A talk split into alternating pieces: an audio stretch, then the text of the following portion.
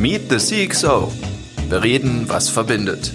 We're here to win. You have to have that intrinsic motivation and commitment to really get it done, but not in a self centric way. It's not about your personal win. So, are you working for the company or are you working for yourself? If you're working more for yourself than for the company, you need to rethink that, in my point of view. That's a great statement. I love that. Hello and welcome back to our podcast Meet the CXO, the podcast where board members of Deutsche Telekom meet interesting people of our day-to-day life. My name is Philipp Schindera and I'm your host and I'm happy to announce to you that uh, today we have two very special guests in our podcast.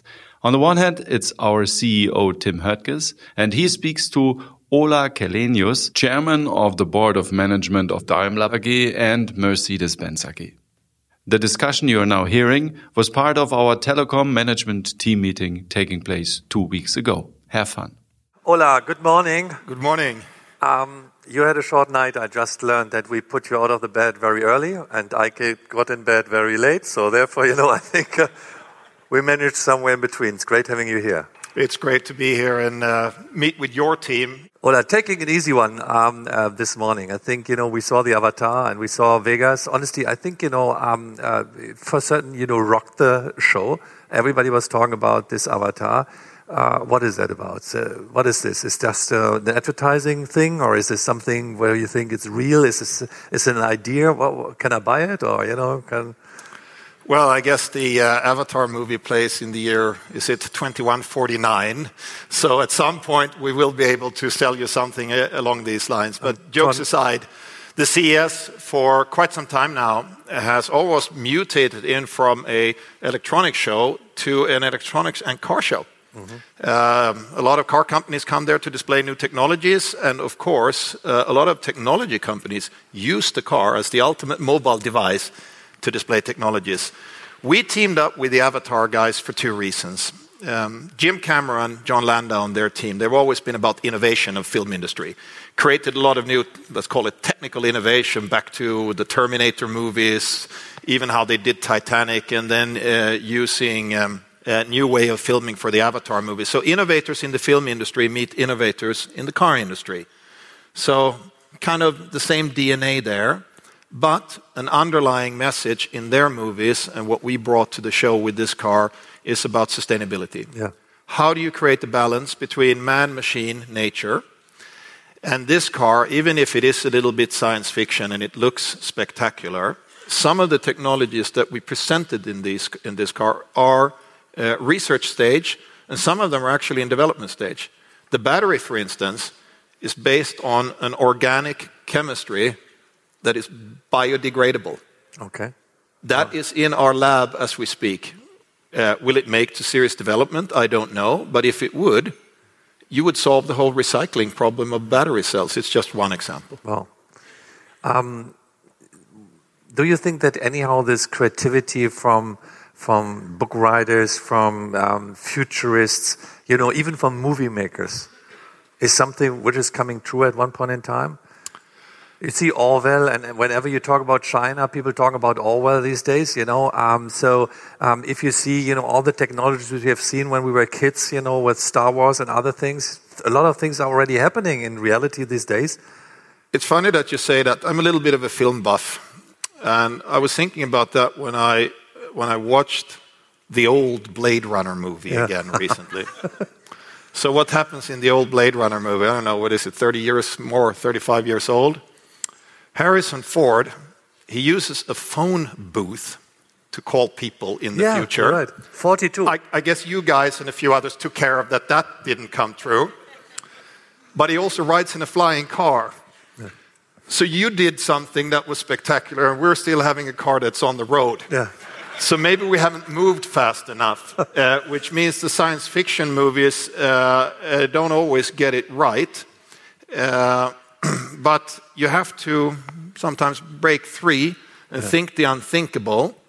And we're in a transformation uh, stage of the auto industry. So I think if we, if, we, if we meet again 10 years from now, a lot of things will be very different on our end of the business. It's interesting that we are movies now because immediately one movie comes into my mind, which drives me to my first topic I like to discuss with you uh, sustainability, Mad Max.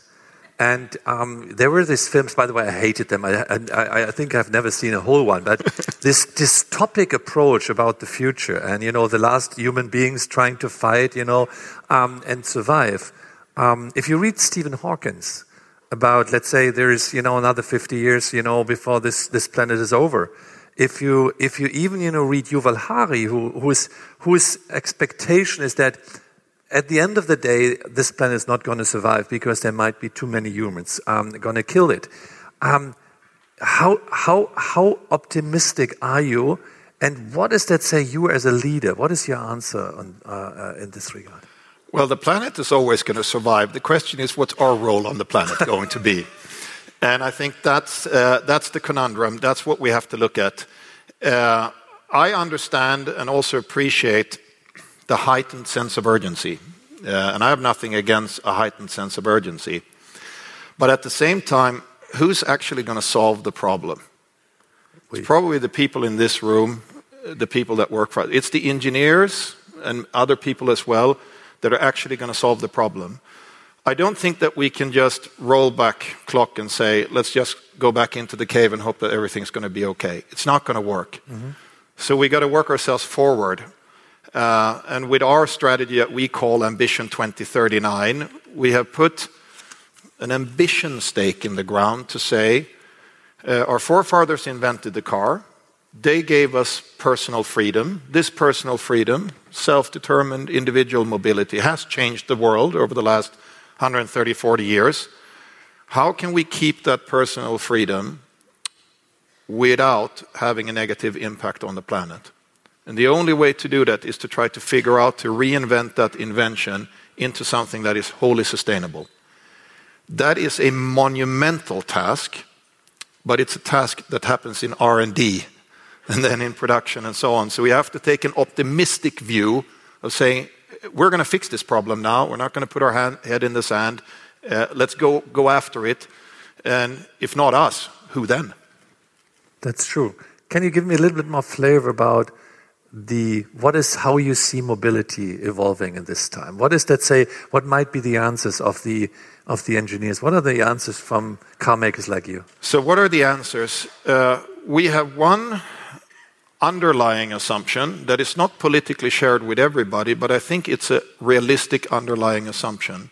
Our underlying assumption is that people are not going to want to move less. We believe that people are going to want to move more. Yeah. And especially countries that are growing in wealth, yeah. uh, it is a historic fact that it increases the moving pattern. That's people. If we look at the goods, there is a direct correlation between economic growth and movement of goods. Uh, full stop. And, and, and, the economy that we're going into with uh, more and more uh, online shopping and so on, actually, the movement is increasing, it's not decreasing. Yeah it would probably be environmentally more friendly to go to the market and do your shopping uh, and not uh, order everything from Amazon or whatever. But if you have that as an underlying assumption, um, the road is not to reduce movement. You have to make movement CO2 free and you have to make it resource neutral. Those are the two areas. CO2 free, holistically speaking, is make the machine emission free. Three candidates at the moment electric cars, fuel cell, or even, if it's economically worth, synthetic fuels based upon renewable energies. Mm-hmm. There I say, you know, may the best technology win, or a new one that comes. Economics and engineering will decide that. Solve that, but also solve everything around it.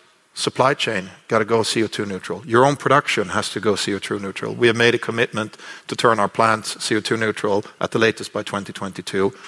And then, and this is the second other big chunk of the whole equation, is uh, the energy production has to go CO2 neutral. Because it wouldn't make sense, even if we would make every single car here now um, um, battery electric or even fuel cell, uh, unless the electricity or the hydrogen comes from a CO2 free source. It doesn't solve the problem. So that, that's what we're working on now. That's the content of it, with the biggest focus for us on the product, but thinking holistically about the whole chain. So, um, talking about the fuel cell, by, by, the way, I'm riding one of your cars. I think, you know, you have only eight, one of them, you know, in, Germany at that point in time, and we have one here in the offices. Uh, I love it, by the way. Um, the only question is, is this a technology which is evolving? Because you see now more um, um, e-mobility based on electricity, but less on the on the cells. You don't have the um, um, the refuel um, stations and the like. So, is it really an alternative?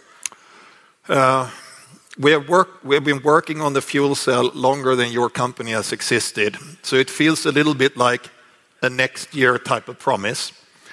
Uh, what's our current view? As a technology solution in its own right, it works wonderfully well. And yes, we created a GLC fuel cell that we launched in small, small volumes about a year ago, year, year and a half ago, to demonstrate, yes, you can do a real Mercedes as a fuel cell car. So why are we not scaling that now? We're not scaling that now because the battery electric car, at this stage in development, is the more economical solution. Yeah. The cost structures are very high on both, but if we want to create affordable mobility, even for a premium luxury brand like Mercedes, you have to pinch every penny and make sure that you, you keep your cost position. The battery electric has a cost advantage and a scale advantage at this stage vis-à-vis the fuel cell.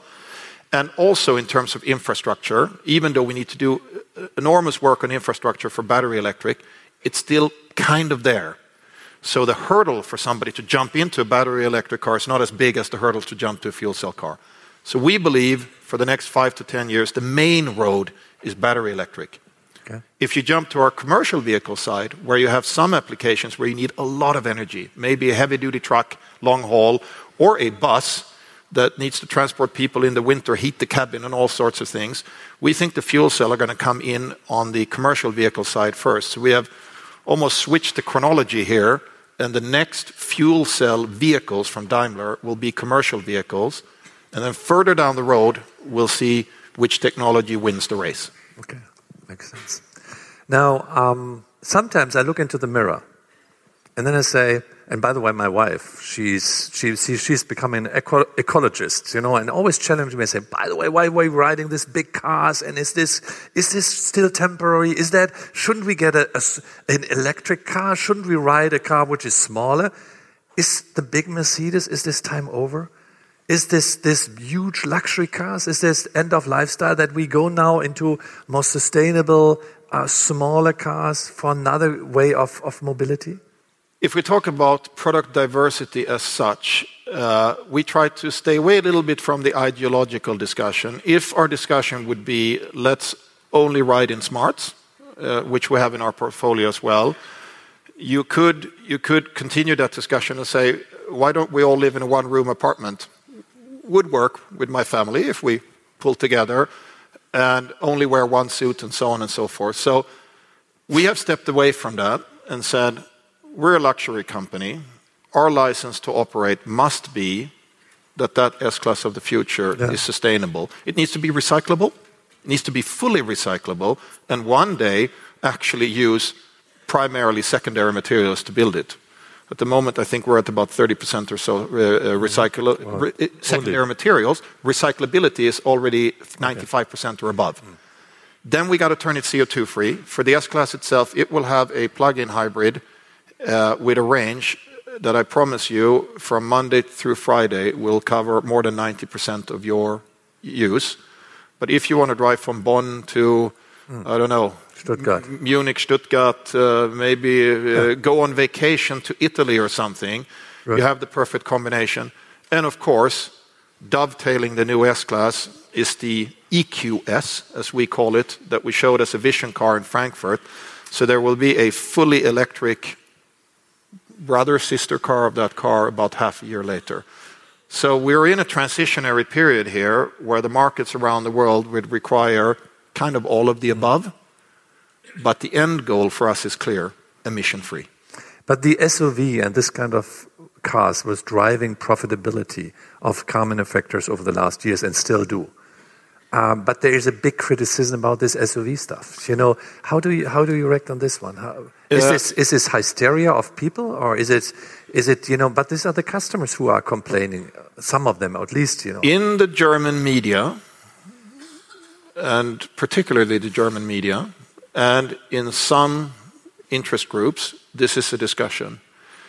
Uh, the interesting thing is at the point of sale, we're actually, uh, that's the true democracy of market economy, is the customer choosing what they want to do. Uh, at the point of sale, we have seen an uninterrupted trend for more than 20, I would say 25 years now, since we launched the original M-Class, of this segment just going up and up and up and up. Why do people buy SUVs in all classes, from big ones? I mean, you mm. could get an S-Class, but you could also get the GLS if you want the SUV. You can get an A-Class, but you can get a GLA if you want an SUV. What do people love about it? It's the seating position. You have a feeling that you have a better command over traffic. It is the versatility. If you're a person with, maybe you have hobbies, maybe you go biking, whatever, you you have a space, a utility space uh, that can be used. And then, of course, it's an image thing. Uh, it's considered cool. And especially in a luxury segment, you buy things that you think are trend. So the SUV debate for us, in a way, is a little bit of a pseudo debate. Uh, all the customers around the world, there's no difference. North America, Europe, China, everybody wants it. What's our goal? Turn the fuel consumption of those cars down to the same level that you had on the passenger cars. Or if in case of electric, obviously, zero emission, but also work with aerodynamics and everything you have, weight, the friction of the tires, everything to to reduce the energy usage of these vehicles. And then you get away from the shape debate. Mm. Let's look at what the problem is that we're going to solve. The problem is burning fossil fuels and creating CO2. That's what we got to solve. And not the design. And not the design of the vehicle per se. And of course, as a Mercedes person, if we would say uh, there would not, you should never buy a big car, our business model does not work particularly well. Yeah, yeah. Look, um, yesterday, you know, um, we had a discussion here in this room about what matters. And uh, one of the topics was, whatever we do, we cannot do enough of one thing: digitizing our services, digitizing our processes, digitizing the customer interaction, understand the digitizing, the digital use cases um, um, which we are applying. Now, you know, I was riding the Tesla, and honestly, the app, the software of this car is outstanding. It's a revolution compared to my my Mercedes. If I'm looking for a golf course, and I'm safe to say in the navigation kit, golf course wherever, you know, I have three crashes or five minutes, you know, at the waiting booth before I have the address in it. If I use the Tesla design and only do GO, it knows already what Tim wants to do. So, look, this is one example. The software of this issue, uh, of this car, the updates of this car, the way how the innovation was coming from software is so much better than what I have experienced from this super German cars that I'm very worried, how are you catching up? And my second question is even going, how do you develop the platform, the software platform, which is scaling for your company, which is a big one? But if I look to the big platforms which are existing in our industry, only one survives, or maybe two. Are you part of that? So, how is this software um, development with um, Daimler uh, evolving? You're addressing one of the key uh, strategic moves of the future for any car company, and certainly for uh, for Daimler and Mercedes. Even though I think we were actually the first ones to offer a navigation system in the S-Class back in the 1990s, rudimentary system, but it kind of worked. Uh, for the longest time, we approached the whole topic of telematics in the car, as we used to call it. I would now more call it connected car because it's the ultimate mobile device, not the mobile phone. The ultimate mobile device is a car. Uh, it was by engineers for engineers. Hmm. Yeah, so if you had a PhD in, uh, I don't know, Mercedes engineering, you would probably understand it. But it never passed the test that we sometimes use as a joke. Either a five-year-old kid or a board member of Daimler should be able to learn to operate it without uh, having too many hours of explanation by somebody. So we made a decision, this is now four years ago, to literally take that everything that we had done over 20 years to flush it down the toilet completely and start from scratch. And the first step of this new world uh, of connected car, which needs to be a car that is over the air, downloadable, uh, The first step of that was the new A-Class in 2018 with what we call MBUX. Mm-hmm. And the next generation, that's why it's worth the wait, will come in the S-Class, where we're going a step further, where the whole electric electronic architecture, the digital architecture of the vehicle will be downloadable. A player like Tesla started from scratch. Yeah. They jumped to the new thing. Yeah uh, from the word go, uh, and have done a reasonable job at that. Of course, our goal is uh, not only to beat that, but to do it in a Mercedes way, where aesthetically everything is just perfect, the logic, everything. But you have to think, think big here, and the paradigm shift, your second question, now, how do you do it? And This is the journey that we're on. This is a long journey because we have to kind of migrate from a legacy world that has been there forever and a day. You have to detach hardware and software. You have to develop an operating system eventually for the whole car, every single function in the car, from the drivetrain. Yeah to kind of the connected infotainment world. And then you have to do applications on top of this. Some of those applications you do yourself because it's your car maker domain, and some of them you integrate from other people. And we have also made a decision to go uh, free open source software on this. Okay. And that's the question about which operating systems in the end will survive. Uh, things some things always remain proprietary. Mm-hmm. Of course, uh, some of the core IP. But if we don't engage with the wider community, uh, we don't think that's gonna be a winning strategy. Uh, and who knows? Maybe there will be more cooperation and alliances. I think we're in the early days of how this is gonna shake down. But for us, in the next five to 10 years, this is one of the strategic moves. Move away from the old decentralized, buying an ECU and a piece of software and tie it together, to creating a your own full operating system detached from the hardware with applications on top of it. I think that's, um, there are a lot of analogies to our industries, which we are which we are seeing. And uh, now, understanding the car industry, you had this kind of extended workbench.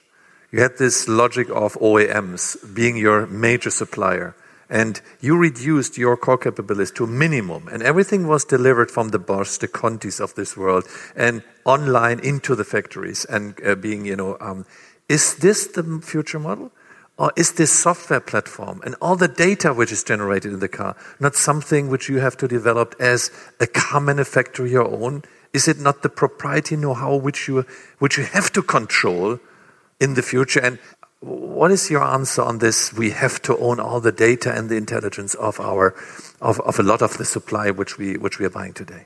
Uh, the business model that you're describing is, if I if I think back, how did it all start? The first mass producer was Henry Ford. He did everything himself. Yeah. It was almost like 100% vertical integration. And over the decades, we have become the master integrators. What is a car company? We are masters at integrating technology and creating a package and put it in a beautiful wrapping. Correct. Now, we're gonna start walking in the direction towards Henry Ford again, but not in every domain, but in the software domain, we will. We're gonna have to insource software. And as a matter of fact, at Mercedes, this process started about three years ago. And we're building up uh, digital hubs and starting to bring gradually software in-house. I spent half a day yesterday with our software team in Berlin. We put one of the main activities in Berlin because it was one of the best places in Germany, maybe the best place in Germany. To attract the talent that we're looking for. When you go out to that and you have uh, uh, spent half a day with these young people, you are absolutely on fire, and you're starting to think, "Yeah, we can do this." You don't have to be in Silicon Valley or in Shenzhen. Of course, we have people there and in Bangalore and everywhere, but we can do this, and not only we can do this, we must do this. So yes, there is now vertical integration going in the other direction, and OEMs are starting to make moves to bring things in-house. Who is the competition in the future?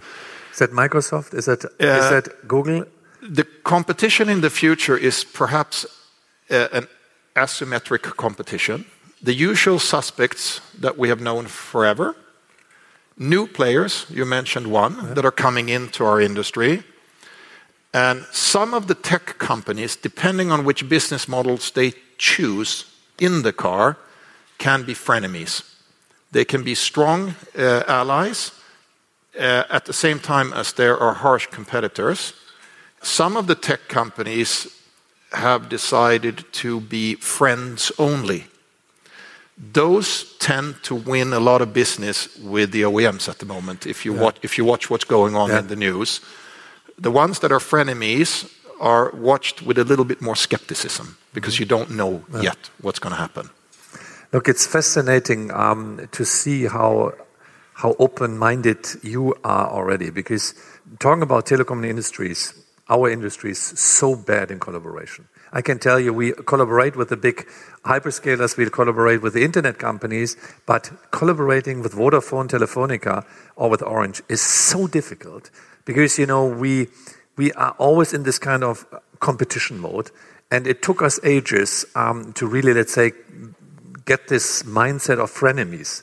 And still, it's difficult. Um, if you look the rich communication services, if you see payment service, wallet service, nothing was able, which we created as an industry. And it's for me very encouraging that you are much more open already in this partnership model. I think this car cluster, um, as we call it in Germany, is working better together than maybe um, telecommunications. I'm totally convinced without without cooperation and without a few platforms which are going to evolve globally um, where you are part of, I think a lot of car manufacturers will not survive.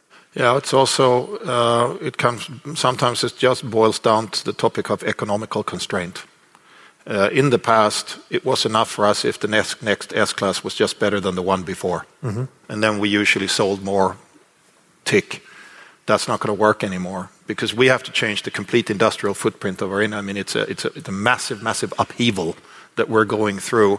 And because of the inertia of the business, this is an upheaval that will go on for a lot of years. It's not it's not Nokia and iPhone in two or three years, everything is done. Uh, to retool um, transportation for humanity is a bigger industrial task than that. And the economic constraints will force us into strategic corporations as well.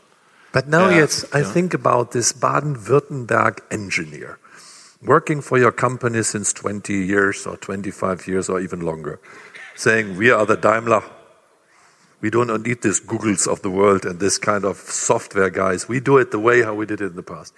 How do you bring these people from their logic of being, "We are Daimler, we do it our way, and we were always successful in differentiating to the others," into a society which is working with open software, with a worldwide community which is really creating this kind of um, um, cooperation I don't, spirit. I don't mind self-confidence as long as it doesn't flip over to arrogance uh, because that's then the beginning of your demise. Mm-hmm. Uh, Engineers that believe that they can do it is a good thing. Yeah. Uh, if you have an engineer that believes that he or she can do it and they're also open-minded open-minded for change, then it's a great thing. And that's what we're preaching. It's part of our whole uh, culture leadership uh, initiative to to change the culture. We're still good at many things that we do, and many of those skills, most of them will be needed for the future as well.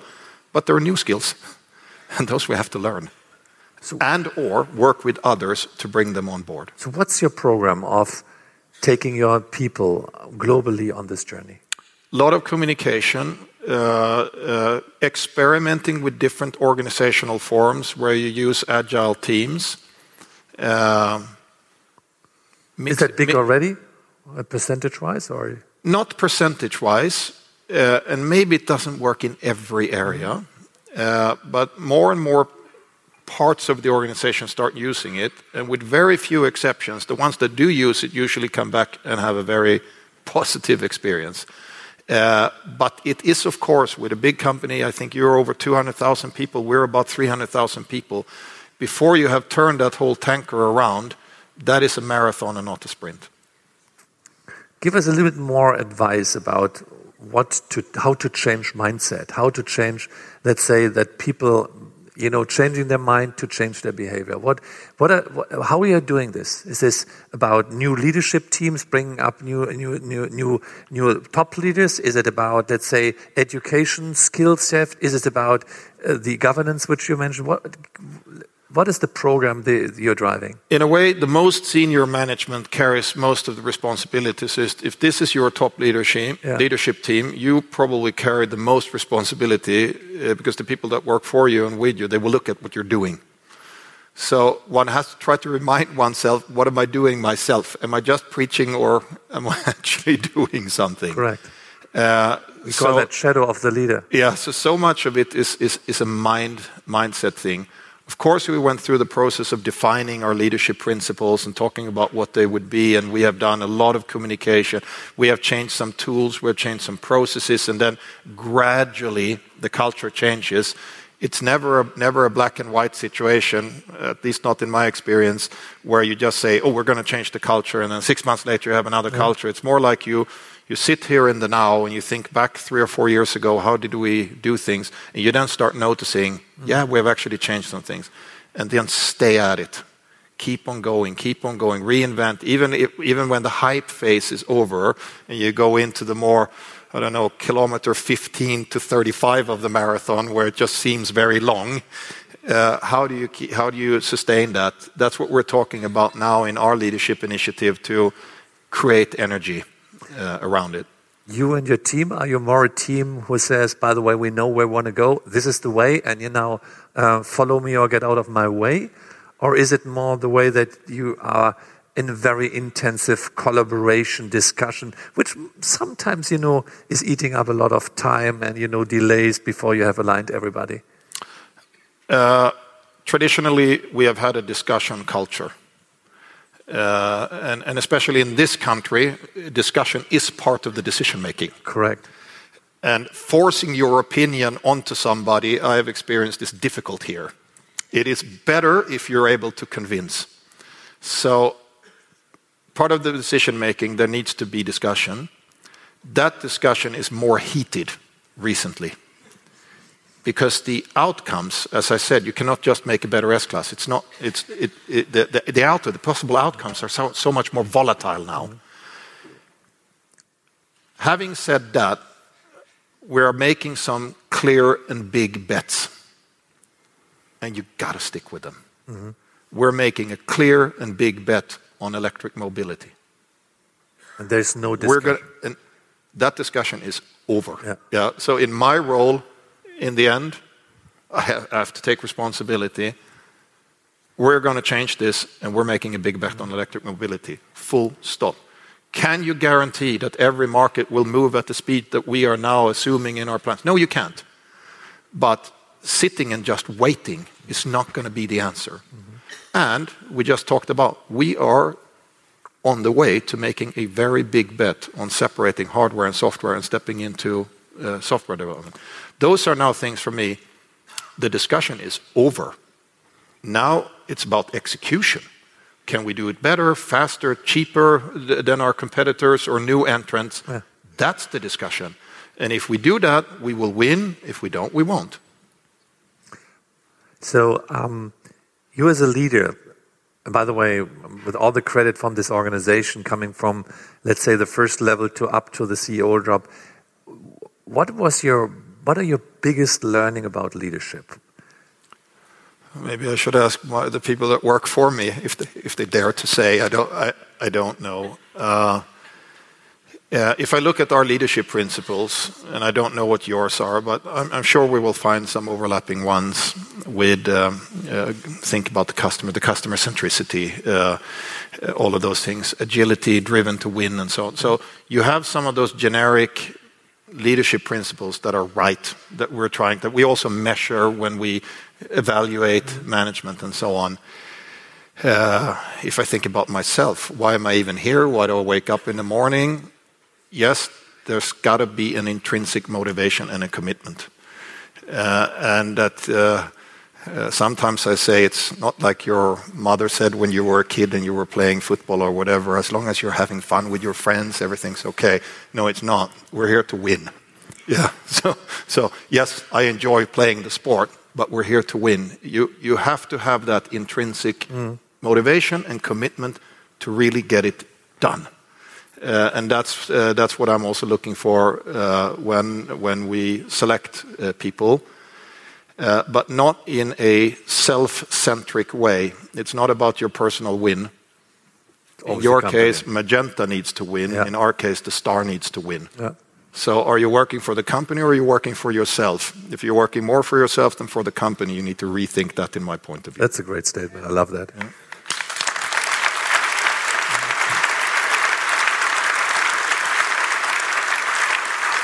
By the way, what did your what did your parents want for your career?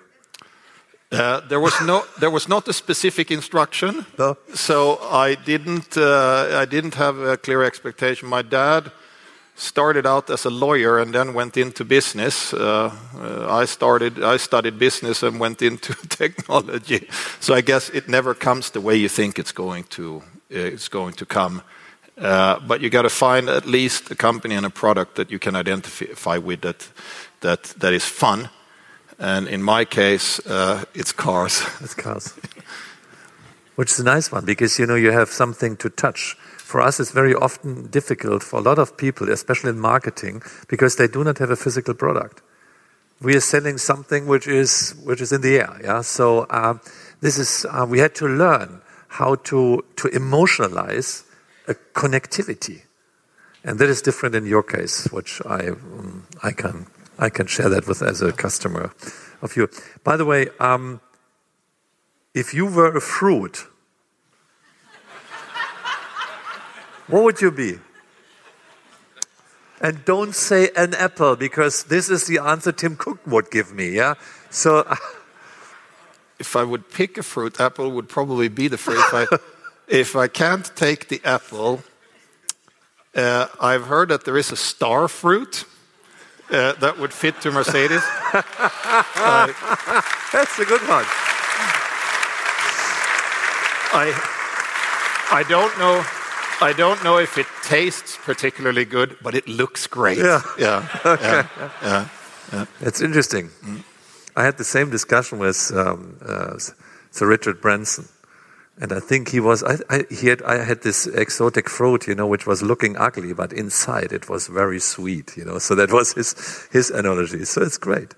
So if you would choose a famous person, died or alive, to meet and to talk with, who would be the person to A famous person. Well, one person that was definitely above all others at, at the time was, I think, Leonardo da Vinci. That did everything. Was an artist, was a scientist, Yes, yes. was a thinker, was a I don't know, a, Great game, game changer. yes. And what I would like to know from him is what is Mona Lisa really thinking? Yeah. Uh, maybe Very he good. knows. Yeah. That's very nice. That's an impressive, impressive artist. Now, um, what has been the greatest thing you have ever done in your life? Ooh, By the way, the question is difficult. I was thinking about that before. Uh, we have, we are so privileged. Therefore, we have so many moments uh, of in life which are outstanding. But you know, is there one thing where you would say this always comes spontaneous to your mind? I mean, you have your you have your business life and you have your private life. Uh, one, if I if I look in my business life, uh, a moment of pure joy and happiness. I had an unusual little detour in my career, and I worked for a few years in Formula One. And in the season 2007, uh, it was the for those of you that are motorsports fan, it was the season where Hamilton and Alonso battled each other. Yeah, Hamilton came in as a rookie. That battle was so hard uh, that they fell out, which sometimes happens between drivers. And we lost the championship to Kimi Räikkönen and Ferrari by one point in the last race. And you almost have a, moment where you want to jump off the roof. 12 months later, we have an almost replay of the situation. We're back in Interlagos in uh, Brazil. And uh, Felipe Massa and Lewis Hamilton are fighting for the championship. I was there on location, and it starts raining, and we're talking about should we bring Lewis in or not? The safe thing is to bring him in. The unsafe thing and the bet is to leave him out. We go safe, we bring him in. Some of the other teams don't. So in the lead, he comes, he moves back. Hmm. And suddenly Vettel, who had not won anything, was ahead of him, and Glock and other people. Massa wins the race and is world champion. 20 seconds later, 25 seconds later, in the second to last corner, Lewis passes Glock and then wins the championship by one point. I was ready to cry. Yeah. It is, it is luck and skill, and to be part of that one experience was a special moment. Wow. Very cool.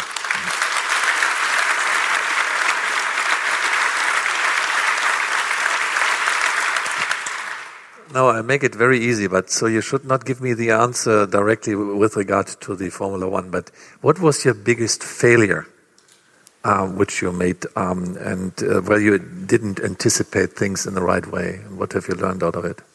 I almost ask myself every day if I had only known then what I know now. uh, I'm not a cry over spilled milk type of person, but it's evident that the car industry is in transformation. So now it's one of those things you're massively impatient, but you work with constraints and all sorts of things and external factors that you can't control. If anything, what I'm learning now, just thinking back at what decisions were we making as a board four years ago, should have moved faster. Yeah. So can't change that. So from now on, what can we do to now move faster? Always try to move faster. Waiting doesn't it doesn't make it better. Forward. Now, is this your?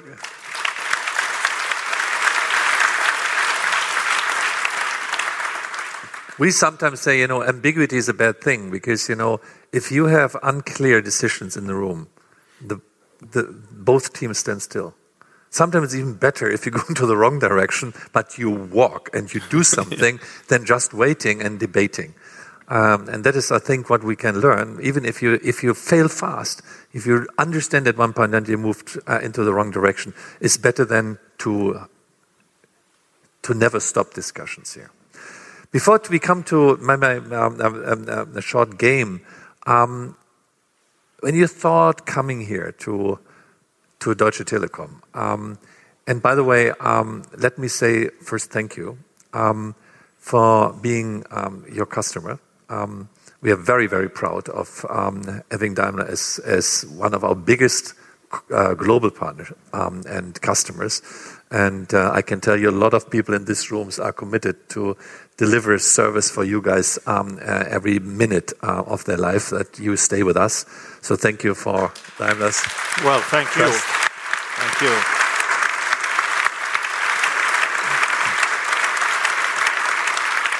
And Adele, we talked about yesterday. Anyhow, um, no, but um, that said, is there any recommendation which you give this kind of um, Telekom management team here uh, today? Anything you thought of by, by coming here? Uh, you are a very big partner of ours, w- one of our biggest partners, I think, in, in the domain Yeah, that you are. deliver. Yes. Uh, of course, you have competitors that we, we work with as well. Um, my advice would be stay on your toes. Uh, don't take anything for granted. Uh, I know we have uh, always constantly new business contracts coming up.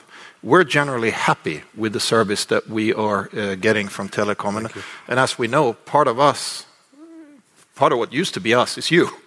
Yeah, so, so we, have, we have a, a joint. Mercedes uh, Me app, for instance. yeah, we have a joint. We have a joint back, or Yes. kind of branches from the same tree in in a way. As is the case for us, that we really have to take new entrants and others seriously. Take those seriously. Be a little bit paranoid, uh, and and uh, fight to stay ahead. And as long as you stay ahead, you have a, very clear and good and solid customer in Daimler. Thank you very much for this advice. And uh,